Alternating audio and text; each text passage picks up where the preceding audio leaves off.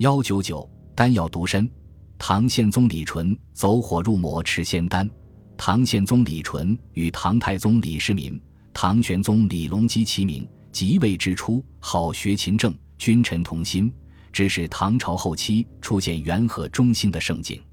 李纯在最初对丹药还有着清醒的认识，称其为清怀左道，上火先朝，一方不精，药术皆忘，俱是奸邪，罪当诛杀。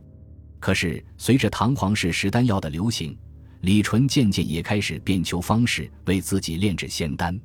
李纯曾下诏书，寻求长生不老的偏方，这给一些炼制丹药的江湖骗子提供了可乘之机。身边的大臣们也纷纷向李纯推荐炼丹仙人和术士。李纯在方士的蛊惑之下，对其一些十分荒谬的秘方深信不疑。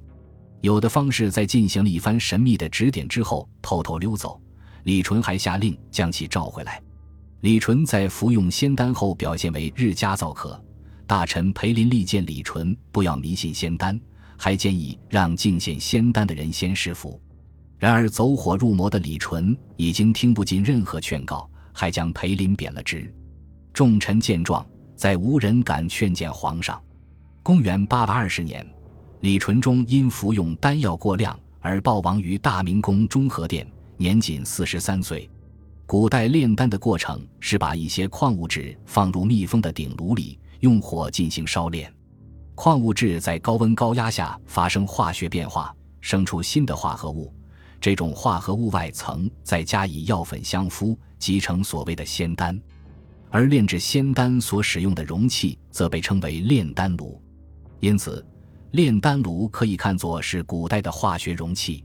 古代炼丹炉相当于现代的陶瓷容器、干锅，能够经受上百度的高温，所以在神话传说中，仙丹大多要在炼丹炉中炼制数日或数月才能具有神效，而炼丹炉作为炼制容器，更增添了几分神秘色彩。